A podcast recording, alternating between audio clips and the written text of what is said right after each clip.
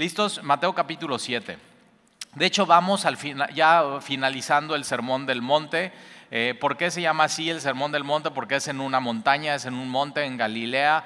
Eh, lo que seguramente todos están ahí sentados en, los pastizales, eh, teniendo la vista del mar de Genezaret o el lago de Galilea. Y Jesús em, empieza, ¿no? son tres capítulos el Sermón del Monte, Mateo 5, 6 y 7. Y en el capítulo 5 empieza con lo que se llaman las bienaventuranzas, pero cada una de las bienaventuranzas tiene una promesa. De ahí Jesús dice, yo no he venido a abrogar la ley, yo no he venido a cancelar la ley, sino yo he venido a cumplir la ley. Y yo me acuerdo la primera vez que leí eso de yo no he venido a cancelar o abrogar la ley y los profetas, sino he venido a cumplirlo. Yo estaba, me acuerdo, estaba estudiando yo el Antiguo Testamento y digo, órale, o sea, cuántas cosas, cuántas cosas se tienen que hacer, cuántas cosas se tienen que dejar de hacer, pero de pronto en Mateo capítulo 5 leo, yo no he venido a, cancelar la ley, sino a cumplirla. Y yo digo, y entendí eso. Entonces Él vino a cumplir algo que yo no puedo cumplir. O sea que simplemente eh, él, vino a, él vino a vivir la vida que yo no pude vivir, Él vino a cumplir lo que yo no podía cumplir y Él vino entonces simplemente al cumplir eso a justificarme, ¿no? Gratuitamente. Y, entonces lo, que soy es por, por su gracia. y empecé a entender todas estas cosas pero Jesús lo que hace es que le da la correcta interpretación a la ley y los profetas en el Sermón del Monte y empieza a hablar de, la ira y el enojo. Eh, los uno de los mandamientos es no matarás. Y dice, ah, oíste que fue dicho no matarás y está muy bien, no tienes que matar. Y eso ya nos hemos puesto de acuerdo nosotros, no, no tenemos que matar. Y cualquiera que mate será culpable de juicio. Y Jesús dice, pero yo te digo que cualquiera que se enoje con su hermano Fíjate, entonces lo que te lleva a, asesinar a alguien o a matar a alguien es el, enojo y la ira. Y Jesús entonces no se queda nada más con el acto, porque fíjate, tú puedes ser, tú puedes ser un asesino en tu corazón sin matar a nadie, simplemente estar deseando que alguien muera. O, así, ¿no? De pronto tenemos los, hablamos muy a la ligera, no, pues ese que se vaya al infierno. Y dices, a ver, otra vez, o sea, eh, tienes que saber, eh, la Biblia enseña que es peor así que alguien se vaya al infierno que alguien que muera. Porque alguien que muere, si está en Cristo, se puede ir al, cielo y a la vida eterna, pero alguien que se va al infierno es perdición eterna. Entonces de pronto como que no captamos ese tipo de cosas y Jesús trata lo, así, lo más íntimo, lo que hay en nuestro corazón. Y, Jesús trata, por ejemplo, con la ira, Jesús trata con el adulterio. Oíste que fue dicho, no adulterarás. Pero yo te digo que cualquiera que vea a una mujer codiciándola en su corazón, ya adulteró en su corazón. Y entonces lo que hace, un poco lo que hace el Sermón del Monte es que nos pone a todos bajo el mismo techo. Y al, final tenemos que decir, sí, cierto, Jesús tiene razón y qué bueno que Él vino a cumplir lo que yo no pude cumplir. Nos damos cuenta de lo pecadores que somos y lo necesitados que estamos de su gracia y de su, y de su perdón. Y después Jesús va más allá y habla del divorcio. Y Jesús eh, habla de, los juramentos, de, de no prometas, no jures, sino que tú sí sea así. O sea, tú, que tus palabras sean íntegras, que tus palabras sean serias, que tus palabras tengan un peso.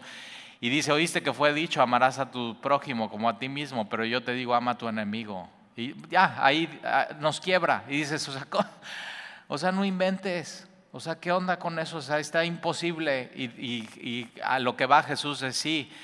O sea, para el hombre estas cosas son imposibles, pero para Dios no hay nada imposible. Y lo que Dios está mostrándonos en el Sermón del Monte es que necesitamos un cambio, necesitamos un nuevo corazón, necesitamos una nueva naturaleza, que nosotros no nacimos con ella, sino nosotros nacimos en un mundo caído y pecadores, así, ya fuimos concebidos así. Y de pronto nos encontramos con Jesús en el Sermón del Monte, que al principio dices, ay, qué lindo, bienaventurados los pobres. Y dices, ay, qué lindo. Y después Jesús va así ya cortando el pasto, el césped, ¿no? Y, más corto y más corto y ya estar llegando. Y dices, órale, ya me llegó acá, así, la navaja, así. Pero eh, te das cuenta, Dios te habla a ti. Y no solamente eso, sino dice, cuando hagas, cuando ores, no lo hagas para que la gente diga, órale, qué espiritual eres cuando des ofrenda, que tu mano ni siquiera, cosa no que otros sepan, sino ni siquiera tu mano derecha que tu izquierda, porque tú mismo te puedes jactar y decir, ay, mira qué generoso soy y sentir, hay gente que da por sentirse bien con él mismo ese día, en vez de decir, Señor, te, doy y para tu obra y con un entendimiento eh, de, no, se trata de mí, se trata de ti, Señor. Y cuando ores, cuando ores no te pares en, las esquinas para que todos los hombres te vean orar, sino en lo secreto, tú y tu Padre. Y fíjate, lo que va haciendo Jesús ahí es diciendo que tú que tu relación con Dios no sea una religiosidad, sino sea auténtica, que sea real. O sea, que, que, seas tú con Dios, o sea, metido en tu lugar secreto y habla del ayuno, de buscar a Dios. Y después dice, no te hagas tesoros en, el, en la tierra. ¿Por qué? Porque aquí los ladrones hurtan y minan y aquí la corrupción todo se echa a perder. Si no haces tesoros en el cielo, nadie te lo puede robar eso. O sea, eso está completamente seguro, eso te está esperando allá, porque donde está tu tesoro, ahí está tu corazón. Te das cuenta, está llegando hacia lo más profundo y a lo más íntimo. De hecho, a veces sucede, y hoy te puede pasar durante el sermón, que digas, oye, qué incómodo me siento, o sea, como que qué onda, así. Y está bien de pronto sentirse incómodo y decir, así, qué onda, porque puede ser Dios incomodándote. Hace ratito platiqué con una señora y dice, Talí, yo llevo 20 años yendo a la católica. Y ya, y entonces me decía, no, ven aquí, ven aquí, ven aquí, ven aquí. Y ya vine y ya me, o sea, me encantó, así. Y me di cuenta de eso, que, o sea, que, estoy conociendo a Dios a través del, de, así, simplemente de la palabra de Dios. Así, tan auténtico, tan real, una, una relación personal, así, sin tanto rollo, sin, así, tú y Dios metidos. Y, y, y habla Jesús del afán y la ansiedad, la preocupación no te, o sea, no te afanes, no te preocupes. ¿Por qué? Porque Dios sabe. Dios tiene cuidado de ti. Tienes que saber que antes de que tú le pidas a Dios algo, ahora Él quiere que ores. Y por eso dice, busca, pide, toca, así. Y vas a encontrar y Dios te va a dar y te va a contestar. Pero Él, Él quiere esa comunión contigo.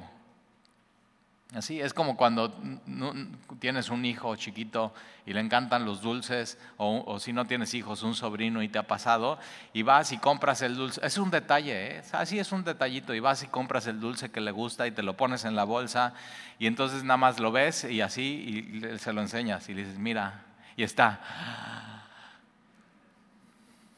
Y entonces, pero te lo vuelves a guardar y, y nada más estás así. O sea, ¿qué es lo que le estás diciendo? Quiero que vengas y me lo pidas y cuando me lo pidas yo te lo doy.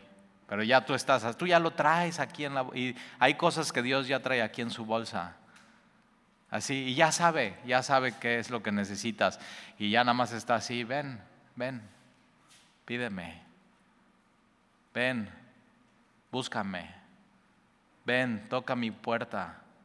Así, y, así, ¿por qué? Porque Él quiere esa comunión contigo, esa, esa intimidad. Él, es Dios y no necesita nada, ¿eh? es bien importante eso. Él, él, no hace eso por ego, de, ah, necesito sentirme bien y que me busquen. No, no, no. Nosotros buscamos a Dios y adoramos a Dios no porque le hacemos un favor a Él, sino porque fuimos creados para eso, para tener comunión con Dios y con Jesucristo. Lo que, eh, quien necesita a Dios somos nosotros, no Él a nosotros. Pero Él, Él eso, él eso ama tener comunión contigo sin necesitarte. Y eso es verdadero amor, así. Y, está hablando de Dios y las riquezas. No puedes servir a dos señores, porque vas a amar a uno o aborrecer a otro. No puedes servir a Dios y a las riquezas. Y, eh, después habla de no, no, no, juzgues a los demás para que no seas juzgado y, no, y cuidado con la medida con la que mides. Hay gente que mide con una medida de juicio y ya ve a todos los demás que está haciendo mal y mal y mal y mal. Y cuando tú haces lo mismo, tú te das chance, te das permiso. Ahora estás bien barco contigo mismo. O sea, cuando alguien hace algo, juicio. Y cuando tú haces lo mismo, ah, no, misericordia. Y Jesús, así está eso. está buscando que tengamos discernimiento. Y, va terminando el sermón del monte en Mateo capítulo 7 y Jesús habla de, hay dos puertas, la puerta grande, donde muchísimas personas están entrando, es muy fácil, o sea, ahí está padrísimo todo, nada más, y el camino es, o sea, se puede, libertinaje, tolerancia. Pero ojo, eh, el destino es perdición, es destrucción. Y hay otra puerta que es la puerta estrecha, donde es más difícil entrar, donde es más complicado, donde se requiere, donde el, camino es así. Dices, oye, ¿y por qué tan cerrado? ¿Por qué tan cerrado así? Digo, porque ese es el camino que Dios quiere que lleves, así que no, porque Él es santo y Él va contigo, pero el destino, no te fijes tanto en la puerta ni en el camino, el destino, el destino es vida eterna, vida abundante, vida plena, Así, entonces Jesús va cortando el césped bien, bien, bien, bien, así cortito. Y entonces versículo 15 del capítulo 7 dice, guardaos de los falsos profetas. O sea, cuidado, tienes que tener discernimiento, porque hay de pronto gente que dice, bueno, no, no tenemos que juzgar nada, ninguna religión, ningún profeta, ningún... No, no, no, y Jesús dice, no, cuidado, o sea, justamente tienes que tener mucho discernimiento espiritual porque va a haber falsos profetas y siempre de algo que es verdadero y algo que es bueno y algo que es puro y algo que es útil, siempre va a haber la copia. O sea, por eso existe la fayuca y el tianguis así. ¿Por qué? Porque Nike saca los tenis, ¿no? Y mercadotecnia y todo. Y entonces, ¿qué, qué es lo que necesitamos sacar? Pues la copia. Y tienes que saber que siempre, hay, siempre ha, habido copias de lo que es verdadero y lo que es santo y lo que es puro, pero son copias. El original solamente es uno. De hecho, en Éxodo eh, tienes la historia de Moisés, que Dios envía a Moisés con Faraón y le dice, ok, vas a tener esta vara, que es, que es la vara de Moisés, pero realmente Dios dice, ahora es mi vara y la vas a soltar en el piso y se va a convertir en una serpiente y yo con eso voy a mostrar que tú eres mi siervo. Y es un milagro, es algo muy auténtico que Dios hace para, para la gloria de Dios. Y de pronto Moisés manda a traer a dos magos, Janes y Jambres. ¿Y qué crees que hacen? Hacen exactamente lo mismo. Exactamente lo mismo. Entonces tienes que saber, siempre va a haber una copia de lo verdadero. Pero ¿qué crees que sucede? Que estas dos varas que se convierten en serpiente, la vara de Moisés, la serpiente de, Moisés, ¿qué es lo que hace? Se traga las, otras varas. Entonces siempre va a haber así la copia, pero siempre hay uno solo auténtico. Y tienes que saber, siempre hay copias de ídolos que quieren ser dioses, pero son de minúscula. Y el auténtico solamente es uno el Dios verdadero, el Dios de la Biblia, el Dios de Abraham, de Isaac y de Jacob, el Dios que creó todas las cosas. Entonces, cuidado con no tener discernimiento y ser simple de que, ah, bueno, no, yo creo que todas las religiones son iguales y todas las religiones llevan al mismo. Y Jesús dice, no es cierto. Yo soy el camino, la verdad y la vida. Nadie puede ir al Padre, nadie, nadie. Ninguna otra religión, ninguna otra metodología, ningún... No hay siete pasos que te acerquen a Dios, es una persona solamente a través de Jesús puedes llegar al Padre. Así, lo deja tan claro, ¿eh? No lo deja abierto, no lo deja... Hay cosas que dices, es que hay cosas que no entiendo en la Biblia, pero ojo, ¿eh? esas cosas están clarísimas. Quien tiene al Hijo tiene la vida, quien no tiene al Hijo de Dios no tiene la vida. Ya, así que no quede absolutamente duda. Y entonces guardaos de los falsos profetas que vienen a vosotros con vestido, fíjate, que vienen a vosotros. ¿A quiénes van los falsos profetas? A los, a, los así que son discípulos, que quieren aprender, que quieren saber más de Dios. Un falso profeta nunca va a estar evangelizando, siempre un falso profeta se va a querer meter ya en el ambiente religioso. Así, quiere, o sea, ¿quién no es un cristiano con discernimiento? Ese me lo llevo. ¿Y a dónde crees que te va a llevar ese destino? A, la puerta eh, ancha y al camino ese que te va a llevar a la perdición. Un falso profeta, su sello es que está buscando cosas para él. Siempre, así, ganancia deshonesta. Por eso tienes que huir de, si detectas eso en alguien, o sea, simplemente huye, porque un verdadero profeta lo que está haciendo es no buscando lo suyo, sino buscando lo de los demás, que puedas llevar al destino correcto, que puedas conocer a Dios, al único Dios verdadero, a su Hijo Jesucristo a quien Él ha enviado. Así es, eh, eh, simplemente un auténtico eh, pastor o profeta. Porque estos falsos profetas vienen, vienen a vosotros con vestiduras de ovejas. Un falso profeta nunca te va a decir que es falso. Eso es muy importante. ¿eh? Siempre va a querer aparentar algo que no es y viene con vestiduras de ovejas, pero por dentro son lobos rapaces, lobos. Y no solamente lobos, sino rapaces. O sea que al final van a hacer daño.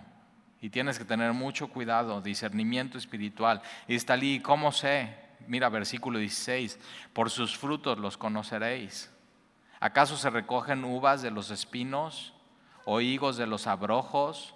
Entonces, ¿cómo puedes saber si alguien es, es auténtico? O sea, simplemente es viendo los frutos en su vida, cómo está su vida cómo está su matrimonio, cómo está su ministerio. Yo el, otro día platiqué con una persona y dice, no, tal, y yo soy evangelista y yo voy y recorro y voy a Oaxaca y voy a no sé qué y así, y entonces estoy sentado así y yo nada más escuchando y viendo y está su, su, eh, su mujer ahí sentada conmigo en la mesa y me estaba dando toda una explicación de qué es lo que él hacía, obras, obras, obras, obras, obras, obras. Yo no iba a eso, yo iba a ver a su hijo, a orar por él. Y entonces nada más así, eh, le digo, oye, ¿te puedo hacer una pregunta? Así nada más lo interrumpí. Sí, sí, claro que sí. Y un falso profeta no deja hablar, ¿eh? nada más habla y habla y habla, habla. Y entonces le digo, oye, este, ¿ustedes dos están casados? Así, nada más. Ahora, si me preguntas, ¿por qué hice esa pregunta? No tengo la menor idea, nada más así se me ocurrió en el momento. Pero fue la pregunta así ¡pum!, que cayó en la mesa y dice, y se, es callado y la, señora dice, no, Talí nunca ha querido casarse conmigo. Entonces así como que, o sea, ¿qué decías del Señor Jesucristo? Entonces por sus frutos les conocerás. Entonces es, es mucho cuestión de tiempo. Eh, o sea, el fruto va no, es de que no de buen, no es de que no dé fruto, no de fruto, no de fruto. Al final va a dar fruto. La pregunta no es el fruto, sino es bueno o malo. Ahora, ¿cómo, cómo, dar buen fruto en la vida cristiana? Jesús, Jesús lo dice eso. Yo soy la vid verdadera y ustedes son los pámpanos y lo único que necesitamos para dar fruto, así, eh, con el tiempo, es simplemente estar conectados completamente a Él y que nuestra motivación no sea nuestra ganancia deshonesta, no sea dinero, no sea fama, no sea, no, sino simplemente sea por amor a Jesús, que lo que hagamos en nuestra vida sea por amor a Él. Y entonces, eh, por sus frutos los conoceréis. Versículo, ve su matrimonio, ve su vida, ve sus hijos, ve, ves, o sea, ve cómo se mueven, ve cómo se comportan, ve cómo hablan, ve eso y deja pasar tiempo y sigue viendo y ten discernimiento, ¿eh? Por eso los así los pastores y los profetas que caen es porque la gente los tiene así en un pedestal y, les permiten cosas que a otros de la congregación no les permitirían. Y con mucho cuidado, es sumamente peligroso eso.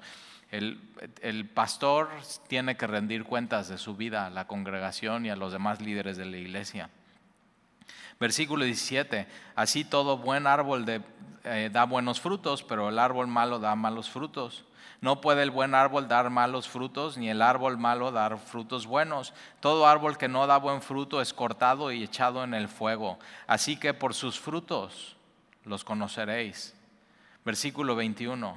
No todo el que me dice Señor, Señor, fíjate que dice no todo, ¿eh? Porque Romanos, y igual te lo sabes de memoria, ¿no? Que quien confesare con su boca que Jesús es el Señor y, que Dios lo resucitó de los muertos será salvo. Entonces, pero hay mucha gente que nada más habla y habla y habla y habla y Jesús, Jesús es el Señor, Jesús es mi Rey, Jesús así, pero su boca está desconectada de su corazón. Su, boca está desconectada de su vida de sus hechos. Y entonces Jesús dice, no todo el que me dice Señor, Señor, esta palabra Señor es curioso, es, es rey, es amo, es, es, yo tengo que obedecer lo que dice. Entonces no todo el que me dice Señor, Señor entrará en el reino de los cielos, sino el que hace la voluntad de mi Padre que está en los cielos. Esta palabra, el que hace, es no solamente una vez hizo, sino continúa haciendo la voluntad de Dios en su vida. O sea, me, doy cuenta que en esta parte en mi vida no estoy haciendo la voluntad de Dios y Dios quiere que haga esto, tengo que cambiar y hacer eso. La vida cristiana involucra cambios en tu vida. No te puedes quedar igual. Tienes que estar creciendo en Jesucristo y cambiar y cambiar y cambiar y cambiar. No todo el que me dice Señor, Señor entrará en el reino de los cielos, sino el que hace la voluntad de mi Padre que está en los cielos. Entonces, se trata de hacer lo que Jesús dice. Y Jesús dice, ¿por qué me dices Señor, Señor y no haces lo que yo digo? Entonces no soy, ¿te das cuenta? Entonces no soy tu Señor.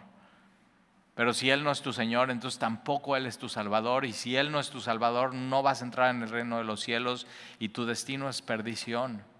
Es tremendo, tremendo. Versículo 22, muchos me dirán en aquel día. Pero fíjate cómo Jesús está diciendo, muchos me dirán a mí, Jesús, en aquel día, ¿cuál día? El día del juicio. Ahora, quien está escuchando esto en el Sermón del Monte son judíos que saben que, e, que hay un día donde se va a definir la eternidad. Es un día, ¿eh? Ahí se define todo. Es, ahí es donde Dios juzgará. Así, los, los, corazones del hombre. Ahí es donde Dios juzgará y va a dividir. O sea, va a haber una, va a haber una división, va, va a haber un discernimiento. ¿Y, ¿Y quién va a declarar? Dios. Ahí ya no va a haber oportunidad de hablar, ya no va a haber oportunidad de poner tus pruebas o tu evidencia. Dios ya va a decidir ahí. Y Jesús entonces está diciendo, yo soy ese. Yo soy quien juzgará. Y, todo el mundo sabía, el único que puede juzgar es quién? Jehová, Dios. Y con esto Jesús está diciendo, yo soy Dios. Yo soy Dios. En ese día, el día del juicio, el día más importante para la humanidad, Muchos me dirán en aquel día, Señor, Señor, no profetizamos en tu nombre, y en tu nombre echamos fuera demonios, y en tu nombre hicimos muchos milagros, y entonces les declararé, nunca os conocí. Fíjate cómo, eh, o sea, esto es tremendo porque eh, hay gente que puede profetizar. Profetizar es hablar de parte de Dios. Hay gente que podría predicar y dar los, los, sermones más hermosos y más pegadores y más que te hagan reír y más que te hagan llorar. O pueden dar muy buenos discipulados y navegantes y todo. Y al final Jesús poderle decir a esa persona, no te, no te conocí. Nunca te conocí. Entonces, eh, muy importante entender esto actos religiosos, actos de ministerio, no dicen nada. Hacer milagros no dice nada. Sanar enfermos no dice nada si no tienes una comunión personal y auténtica con Jesucristo. esta palabra no, nunca te conocí nunca, nunca tuvimos una relación íntima. Entonces puedes, puedes estar haciendo muchas cosas. Tu agenda puede estar llena de actividades y de iglesia y no tener intimidad con el Señor. O sea, puede haber alguien que venga aquí, se pare en este púlpito de un gran sermón y saliendo de aquí no tenga nada, nada que ver con Dios ni con el Señor. Y eso, o sea, esto es tremendo. Yo nada más, mira, y entonces les declararé, nunca os conocí, apartados de mí, hacedores de maldad. E, estas palabras, el único momento que quiero que las escuches es aquí en la iglesia y no delante de Él en ese día. o sea, me rompería el corazón que alguien viniendo a Semilla escuche estas palabras en ese día. Nunca te conocí, hacedor de maldad. Fíjate cómo está profetizando, fíjate cómo está haciendo milagros, fíjate cómo está echando fuera demonios. Y Jesús dice, eso sin intimidad conmigo es maldad. Es tremendo. Y en muchas iglesias se ha confundido. Es que yo toco en la alabanza. O sea, como, ah, pues como si ya con eso.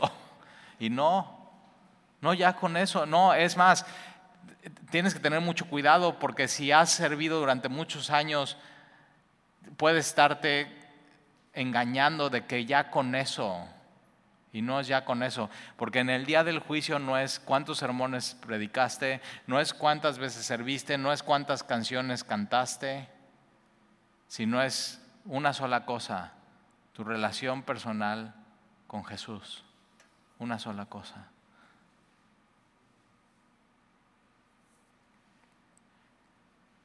Hay solamente dos cosas que va a oír la gente ese día. Una es de lo más triste. Nunca te conocí. Fíjate, dice, apartados de mí.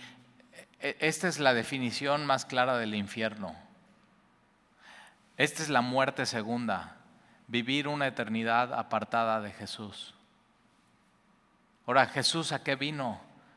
Jesús vino no a, que te apartes de Él, Jesús vino para acercarte a Él, para que en Él tengas vida eterna, para que Él tengas una vida plena y completa y tengas toda la sabiduría que necesitas en su vida. Pero al final en ese día, si decidiste rechazarlo y no tener comunión con Él, en esta vida, de este lado de la eternidad, entonces Jesús va a decir, nunca te conocí apartados de mí, hacedores de maldad. O la otra cosa que vas a poder escuchar ese día es, bien, buen siervo y fiel. En lo poco fuiste fiel. Entra, e, entra. ¿Te das cuenta? Si hoy fuera ese día para tu vida, ¿qué te diría, qué te diría Jesús? Si Él te diría, no te conozco. O sea, no, no tienes una relación conmigo a través de la palabra, no me has escuchado, no, no, no vienes a mí. Hoy eso tiene que cambiar en tu vida. Hoy tiene que ser tu día de la salvación. Hoy tienes que recibir a Jesús como tu Señor y tu Salvador. Hoy le tienes que empezar a decir así, Señor, Señor. Y hacer lo que Él te, di, te pide, hacer lo que Él te dice en, tu vida. Ahora, eh, fíjate, acompáñame a Lucas capítulo 9, allá adelantito, y es muy importante entender esto. Eh, hay en el Antiguo Testamento quien hizo milagros, Janes y Jarbes. Eh, en el Antiguo Testamento, Balaam profetizó. Y ve, o sea, completamente lleno de inequidad y lo hizo ¿por qué? Por dinero, ¿eh? Con Balak le está pagando para que profetice y de pronto no profetiza lo contra el pueblo de Israel y Dios dice, no, vas a bendecir a mi pueblo y bendice a su pueblo, pero, o sea, completamente falso, un cuate totalmente falso haciéndolo por ganancia deshonesta y, eh, fíjate, la verdad es que cualquiera puede dar un sermón. Es más, el, el asna de Balaam habla, pero no se trata de eso. Al final se trata de tener una comunión personal con Dios a través de Jesucristo. Es conocerlo, es amarlo, es obedecerlo, es, es seguirlo. Y Lucas capítulo, capítulo 9, versículo 1 dice, habiendo reunido a sus doce discípulos, ¿quién estaba entre estos doce? Judas, ¿eh? Fíjate, Judas estaba entre estos doce habiendo reunido a sus doce discípulos, les dio poder y autoridad sobre todos los demonios y para sanar enfermedades. Y los envió a predicar el reino de Dios y a sanar a los enfermos. Entonces fíjate, profetizar, hacer milagros y echar demonios. Las tres cosas que él dice en Mateo capítulo 7. Y envía a estos doce. Y les dijo, versículo 3, no toméis nada para el camino, ni bordón, ni alforja, ni pan, ni dinero, ni llevéis dos túnicas una de las cosas que les estaba enseñando a Jesús, a sus discípulos, es cuando yo les, les envíe a hacer ministerio, dependan completamente de mí, de nada más. dependan totalmente de mí, versículo 4.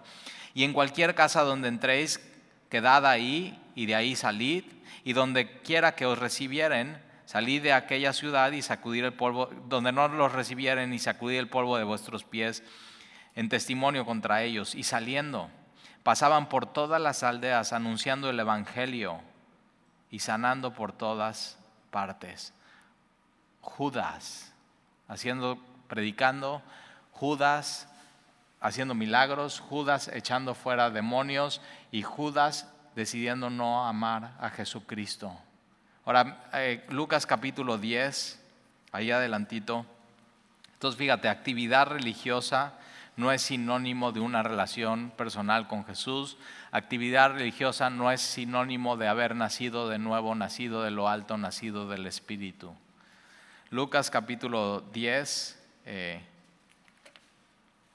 versículo 23, Jesús manda a los 70 y los manda a eso.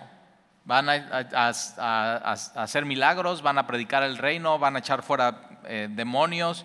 Y entonces, y, siempre les dice, y van a ir de dos en dos, Lucas 10, 17, y volvieron los 70 con gozo, diciendo, Señor, aún los demonios se nos sujetan en tu nombre. Entonces van y tienen éxito. Y están echando fuera demonios, los demonios están haciendo caso a estos 70. Y les dijo, y, Jesús, versículo 18, y, pero ve el gozo que ellos tienen de tener éxito ministerial. Versículo 18, y les dijo, yo veía a Satanás caer del cielo como un rayo. He aquí os doy potestad de hollar serpientes y escorpiones y sobre toda fuerza del enemigo y nada os dañará. Pero no se os regocijéis de que los espíritus se os sujetan, sino regocijaos de que vuestro nombre está escritos en los cielos. Subraya eso. Nuestro gozo no tiene que venir de éxito ministerial, nuestro gozo no tiene que venir de cuántas cosas hacemos para el Señor, nuestro gozo tiene que venir únicamente de que nuestro nombre está escrito en los cielos.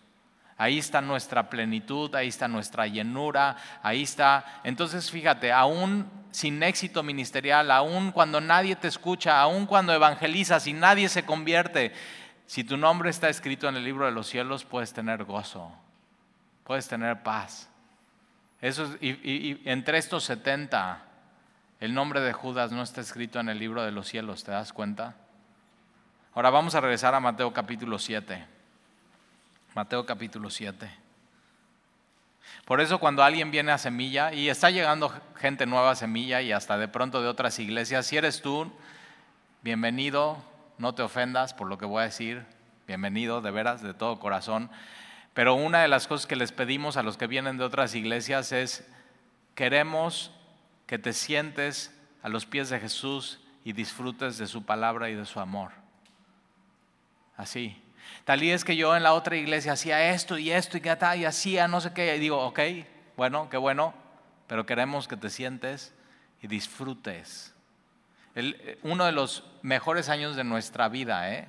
de Sandy de mis hijos y mía fue cuando llegamos de México a congregarnos a Semilla Cuerna, en Cuernavaca, y por un año no hicimos nada más que sentarnos, abrir nuestras Biblias y aprender de Jesús de una manera diferente, así de una manera profunda. Escogimos la mejor parte.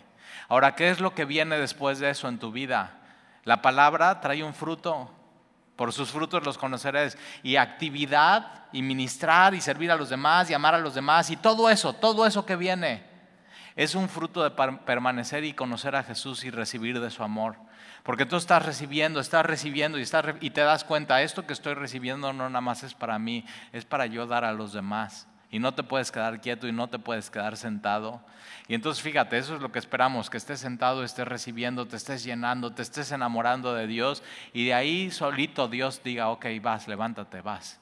Vas a hacer esto, esto, esto. Pero ya aprendiste a buscar a Dios, ya aprendiste a amar a Dios, ya aprendiste a conocer a Dios. Tu currículum espiritual, ese día, el día más importante, no va a servir de nada. O sea, ese día no, a ver, los pastores pónganse de este lado y los... No, no, no. Ese día, ¿estuviste una relación íntima con Jesús? Sí o no. Ya. Sí. Entra en el gozo de tu Señor. No, nunca te conocí. O sea, es tremendo, tremendo. Yo, mi, mi, oración es que nadie que está escuchando este sermón escuche esto de Jesús ese día. Sería lo más, o sea, tremendo, triste, que después de escuchar, esto, o sea, Jesús mismo lo está diciendo. Versículo 24. Y Jesús está cerrando con esto. Eh, cualquiera pues que me oye estas palabras y las hace. Le compararé a un hombre prudente que edificó su casa sobre la roca. Entonces fíjate, un hombre prudente es un hombre sabio. Si tú quieres ser un hombre sabio y una mujer sabio, tienes que hacer dos cosas. Número uno, oír. Ya vas bien, estás escuchando, pero no te puedes quedar ahí porque el oír sin hacer no es prudente. El oír algo que tienes que hacer y saber qué es lo que Dios quiere que hagas y no hacerlo es completamente imprudente, es completamente negligente, es completamente necio. Es pensar que tú sabes mejor que Dios. Y entonces Jesús dice, yo le compararé esto a un hombre prudente, el que oye, y número dos, el que hace, el que obedece. y ese edificó su casa sobre la roca. Y versículo 23, descendió lluvia y vinieron ríos y soplaron vientos y golpearon. ¿Nunca te ha pasado esto en tu vida? Así que dices, o sea, viene, lluvia viene del cielo, ríos vienen de la tierra y todo se mezcla y dices, o sea, ya nada más falta que me haga pipí un perro y pasa y te hace. Esto pasa. o sea, aquí Jesús no está diciendo, bueno, igual te pasa. No, Jesús está diciendo, te va a pasar si no ya te sucedió o te está sucediendo. Esto es un hecho. Vivimos en un mundo caído. Todavía no vivimos de ese lado de la eternidad, donde todo va a ser perfecto, donde todo va a ser santo, donde todo va a ser puro. Y por eso Jesús dice, descendió lluvia, vinieron ríos, soplaron vientos y golpearon contra aquella casa. Y, no, cayó. Ahora sí, sí quedó golpeada, pero no cayó, porque estaba fundada sobre la roca. Pero cualquiera que me oye estas palabras y no las hace, le compararé a un hombre insensato, un hombre necio, un hombre cabeza dura, un hombre negligente que edificó su casa sobre la arena. Y descendió, pasa lo mismo, desciende lluvia, vienen ríos, soplaron vientos, misma, misma tormenta, misma catástrofe, mismo efecto, mismo poder. Por eso cuando así alguien dice, no, tal y ya, es que empecé a seguir a Jesús y no sabes, o sea, me ha ido peor, no sabes la tormenta que vino sobre mi vida. Y yo digo, bueno, ¿y quién te dice que si vas a seguir a Jesús no viene esto en tu vida? Aquí Jesús está diciendo, va a venir esto en tu vida. El problema es dónde estás edificando tu vida, tu matrimonio, tu casa, tus hijos, tu vida profesional, toda tu vida, todo. ¿En dónde estás edificando tu vida? ¿En la arena o en la roca? ¿Cuál es la diferencia? Por fuera las dos casas se ven igual. O sea, exactamente igual, por fuera. Por eso Jesús está en, el Sermón del Monte, empieza desde dentro, desde lo más íntimo, desde tu corazón. Y aquí en tu corazón es donde se libra la batalla espiritual, donde tomas las decisiones y donde viene, ok, ¿dónde estoy construyendo aquí en mi corazón? ¿En la arena o sobre la roca que es Jesús? ¿Dónde estoy construyendo mi vida? O sea, hay gente que viene y dice, Talí, o sea, ya vino una prueba durísima en nuestra vida y esa prueba hizo que nuestro matrimonio ya se perdiera, o sea, pérdida total, ya pérdida, no hay manera de recuperarlo. Y yo digo, sí, eh, pero no fue la prueba, la prueba iba a venir, el problema fue que durante toda su historia y toda su vida no edificaron sobre la roca. No le hicieron caso a Jesús. No lo consideraron. Lo dejaron fuera. Eso es, No tuvieron una auténtica relación con Él. Y entonces, ¿qué, hacemos? Empiecen hoy. o sea, hoy, si hoy te das cuenta, he construido mi vida sobre la arena, así. Ahora, por, ojo, eh, por fuera se puede ver bonita, igual nadie se ha dado cuenta. Pero ojo, cuando venga la dificultad es donde, donde se va a ver dónde construiste. Y a veces Dios en su amor y en su misericordia permite que vengan estos vientos y esta lluvia y estos ríos. ¿Para qué? Para que te des cuenta dónde has venido edificando. Y así digas, ruinas. Pero es mejor que sea aquí y hoy que en, ese día y Jesús te diga, nunca te conocí.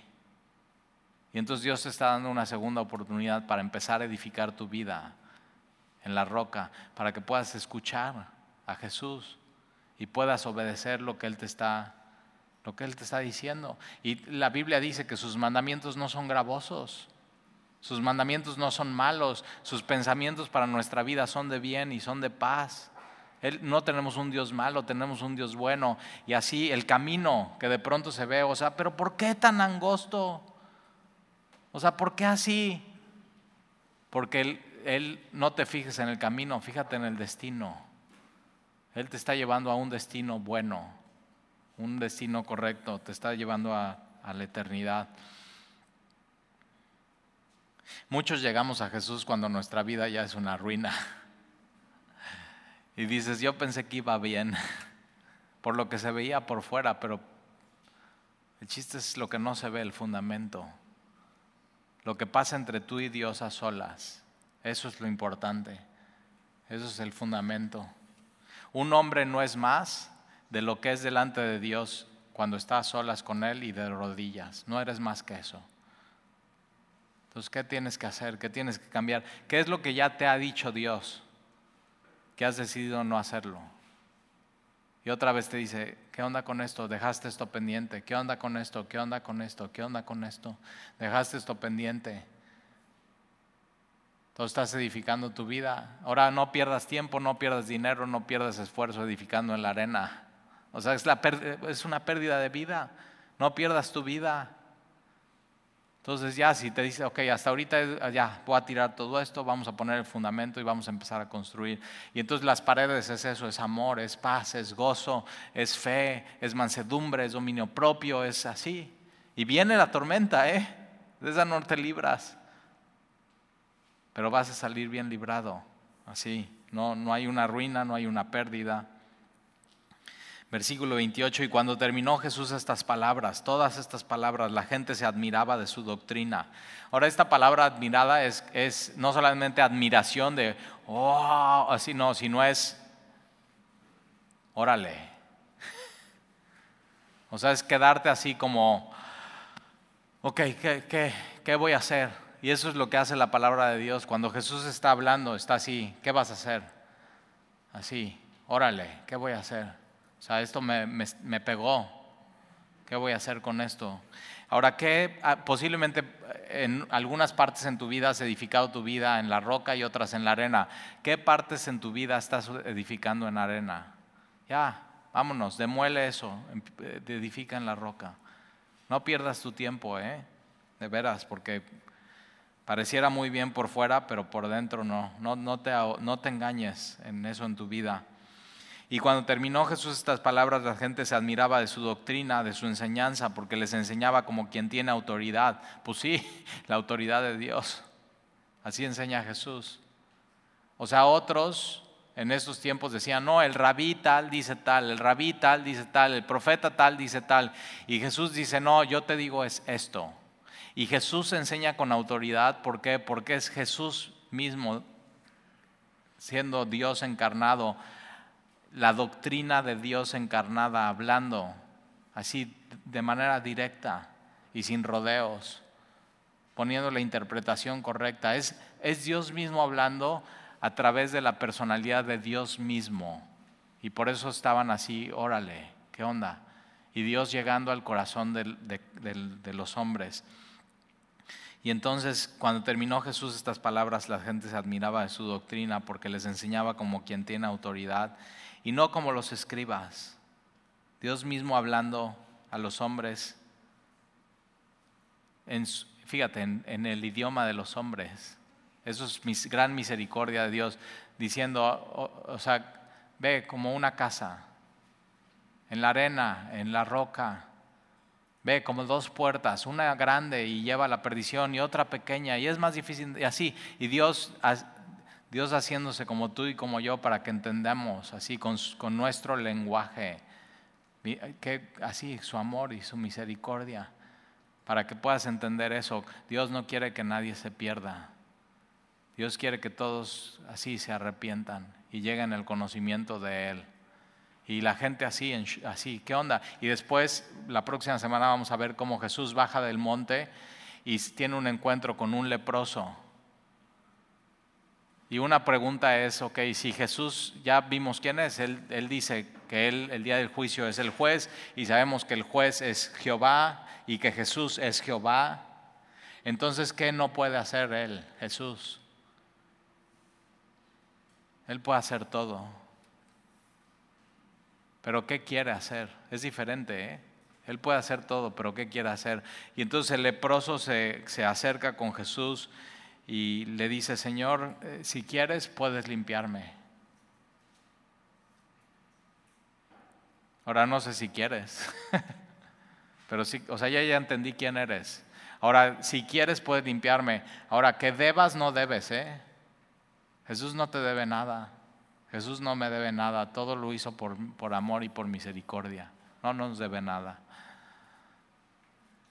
¿Y Jesús qué le dice? O sea, él, sí puede y dice, no nada más puedo, sino sí quiero. Entonces, si tú encontraste en el Sermón del Monte eso, yo necesito cambiar. Tienes que saber esto, que Jesús sí te puede cambiar, ¿eh? Pero no nada más te puede cambiar, sino Él dice, sí quiero cambiarte, sí quiero. Eso. ¿Oramos?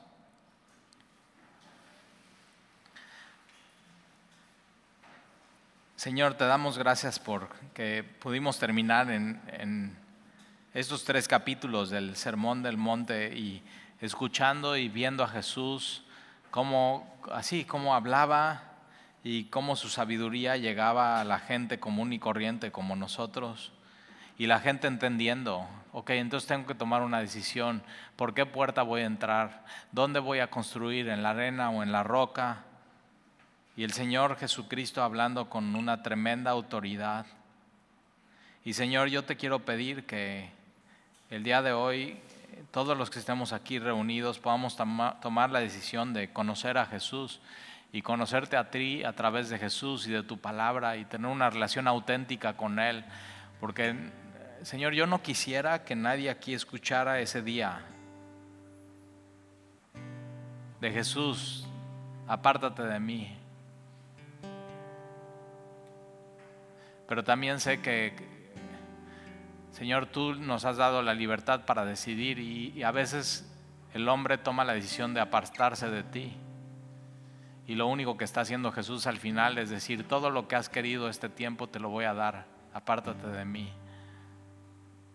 Señor, eso me, rompe el corazón. Que después de tú haber venido a este mundo, amar a este mundo y vivir una vida entregada y cumplir la ley y dar tu vida por la humanidad, hay gente que te rechaza y no te quiere. Y te escucha y no te obedece. Y entonces yo te pido, Señor, si aquí hay alguien que no ha tomado la decisión de entrar por la puerta, ir por el camino que lleva a la vida, si hay alguien aquí que no está construyendo su casa en la roca, o que te está escuchando, Señor, pero no te quiere obedecer. Señor, que el, día de hoy Tú sí puedes, Señor, que tú cambies su corazón. Que tú cambies sus anhelos y cambies sus deseos. Sálvalo, Señor, de él mismo. Sálvalo de la ruina. Sálvalo de la ruina, Señor. Porque ese es el destino. Sálvalo de perderse. Y el día de hoy, Señor, así, levántalo. Y que hoy te pueda decir, Señor, Señor, heme aquí. Y te pueda obedecer, Señor, y caminar en nueva vida. Y Señor, te amamos y gracias porque al final ese día vamos a escuchar de ti. Si tenemos a Jesús, bien, buen siervo y fiel. Y no se va a tratar del currículum o lo que hemos hecho, porque no es por obras, es por fe, es por fidelidad, es por seguir creyendo, es por seguir buscando, es por seguir oyendo. Y el fruto es simplemente obedecer por estar en la vid verdadera. Te amamos, Señor, y te bendecimos y te damos gracias. En el nombre de Jesús. Amén.